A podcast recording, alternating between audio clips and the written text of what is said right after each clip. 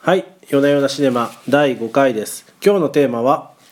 ザ・サークルですはいこの「ザ・サークル」は2017年のアメリカ映画で主演はエマ・ワトソン共演にトム・ハンクスという豪華なキャストでお送りするまあ近未来 SF というか SF 映画になっておりますと、えー主人公のエマ・ワトソンは、えー世界的な SNS 企業であるザ・サークルに、えー見事就職することができましたその SNS は、えー情報をどんどんシェアすると透明性を高めるということで人類がもっと良くなるであろうというような、えーユートピア思想に一見貫かれていましたと。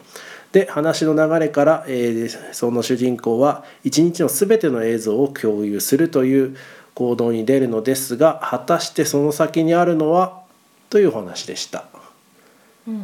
一はい日のすべてを映像を配信する、みたいな感じでしたね。うん、っていう感じでまあトイレと着替え以外は全世界に配信みたいなねそういう感じでしたね。はい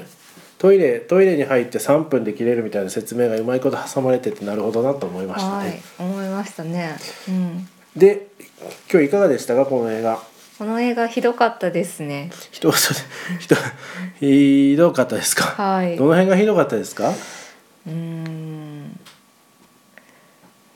まず脚本ですかね脚本この映画あれですね小説が原作となっておりましてはいまあ僕も思ったんですけどきっとこう小説はもうちょっとこうすごくなんていうんですかね背景描写が入ってるんですけれども、2時間の尺にするために、うんうんはしょった結果こうなっちゃったんじゃないのかなっていう話が飛び飛び感はありましたね。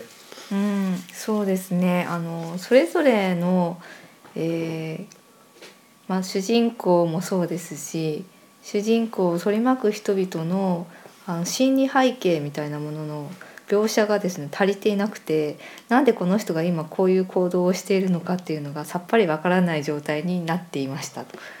うん、例えば主人公が趣味がカヤックなんですけどなんで彼女が一人でカヤックをしたりとか深夜にカヤックを盗み出して海に漕ぎ出したりしているのかっていうのがさっぱりわかりませんと。まあなんか矢継ぎ早にいろんなシーンが来るんで、うんいまいち説得力がないですね。そうなんですよでもそれを細切れにあの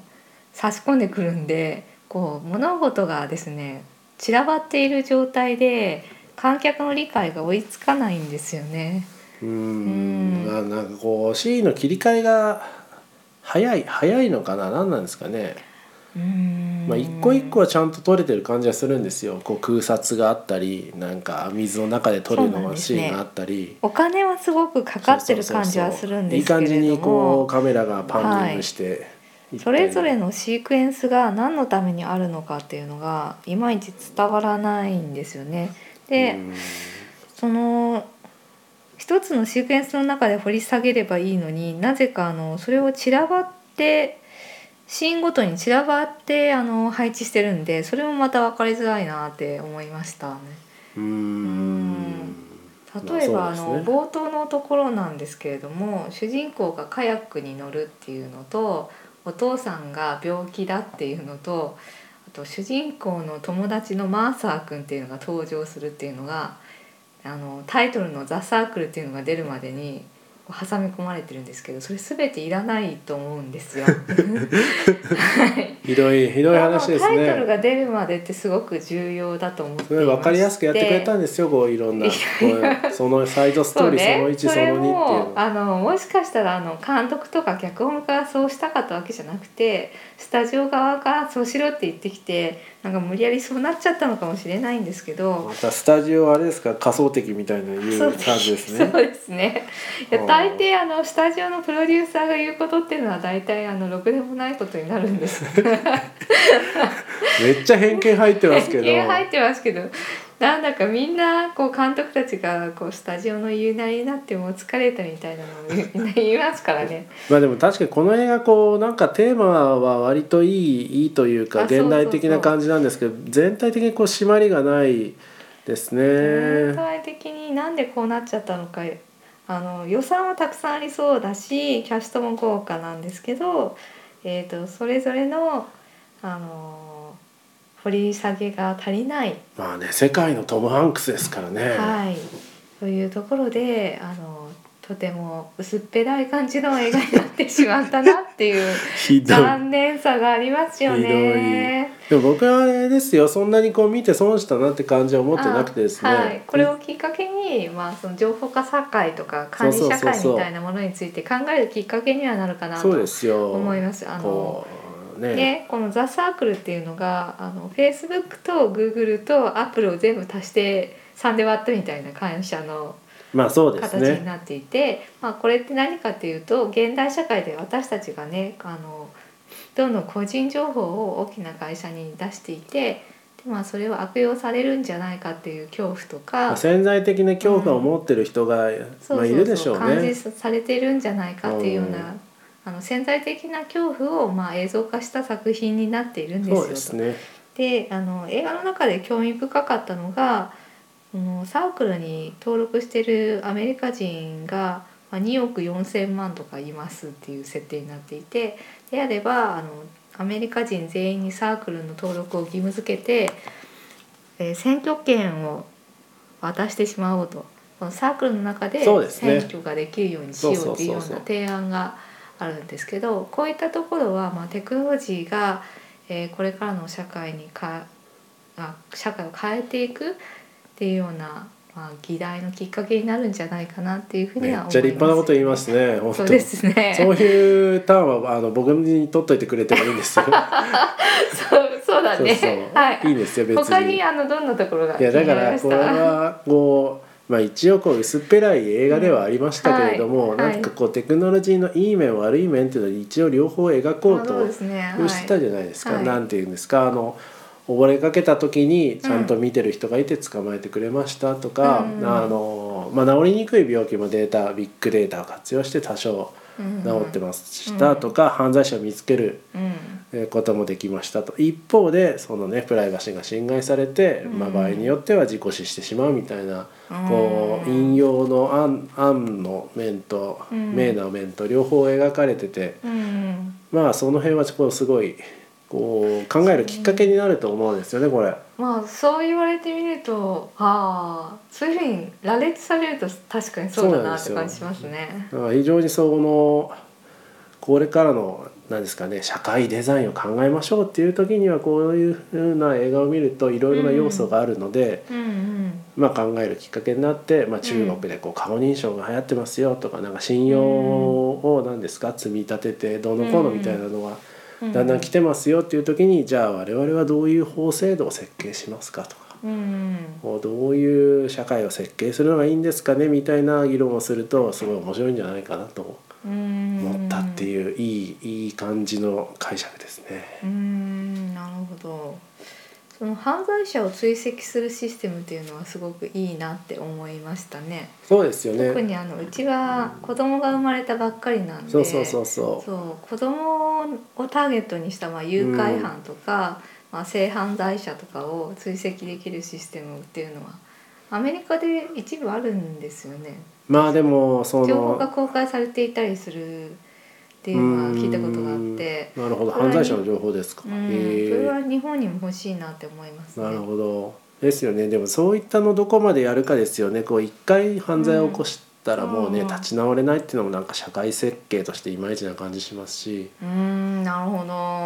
えー性犯罪者に関しては多分でも再犯率が高いから教えてほしいなって感じしますまね。あ、まあもちろんそういうそういう面もありますしね、あとはその何ですかこう子供にこう今でもあのキッズ携帯とかね GPS ついてますけど、うん、うん、まあ、これから徘徊老人とか増えるにあたってねどこまあでどこまでやればー確かに子供の骨にねあのそうそう GPS そうをそう埋め込んでみたいなねあみたいなチップを埋め込むっていう話出てましたよね。出てましたよね。うん、これあの話変わっちゃいますけどネットフリックスで「ブラックミラー」っていうなんか話題ですよね。オリジナルドラマがあって業界そう業界の業界的に業は、ね、界的に。そうそうそうあの近未来社会を描いたは SF ドラマシリーズなんですけど、面まあ、そ白いのですか。中にもそう、うん、何話か見たんですけどすごく面白いですおね。おでまああのその中にもあの子どもの行動を全て監視するためにチップを埋め込むっていう話が一つー。あうって。ーんまあ、それがゆえのあの悲劇っていうのをあの描いてるドラマだったんですけど、まあ、あの近未来やっぱりテクノロジーがもたらす功罪っていうのはいろいろあるなそうとそいううふそううには考えさせるドラそうマですによなってるかなって思いあまあす。そうそうそういう意味で面白かったのはそのうん交通事故で、うんまあまあ、亡くなってしまう人がいますと、ああでその後で、まあ、それはプライバシーを過剰に追いかけすぎたことなんだが、うん自動運転のテクノロジーで解決しようとしているあさって確かなにあさトム・ハンクスがそういうそのう言っそうてたそうそうあさってな感じの活用法がこれはあれは面白いですよなんかこう、いいいいところもあるんですよ今日の映画は。うんそうですね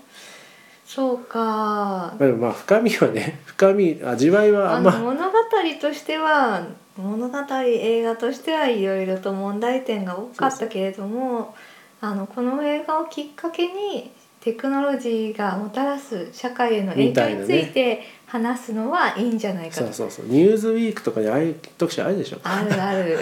そういね。うのを読んだつもり で AI がもたらすそう未いう来みたいなそういうやつね。みたみたいな感じで見ていただくとすごくいいんじゃないかなと思ったわけえでーすそよの。ためにこの映画を見るの苦痛いだ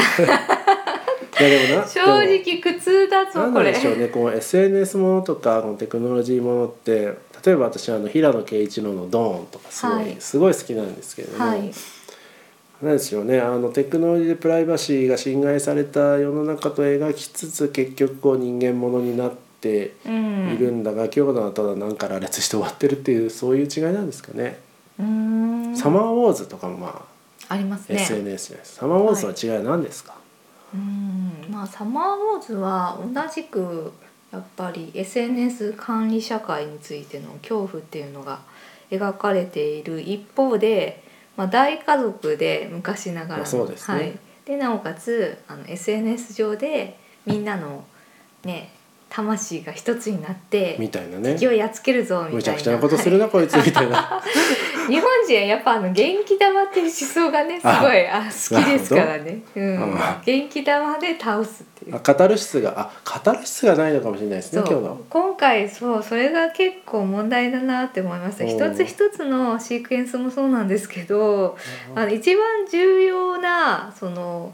ザ・サークルのボスであるところトム・ハンクスを倒すっていう重要なシーンがですねまるでカタルシスが得られないなでいすね感じで描かれているというところが問題かなっあーてそうかもしれないですね思いましたね。まあ確かにねそのでもあでもあれがそっかあれが元気玉みたいな感じだったのかあでもそういえばそうじゃないですかあちょっとの元気玉シーンありましたね。ありましたありました言われてみると言われてみれば、あのそう観か客席からあスマホの光で照らすっていううーんまあ確かに元気玉スキームですよそうだった。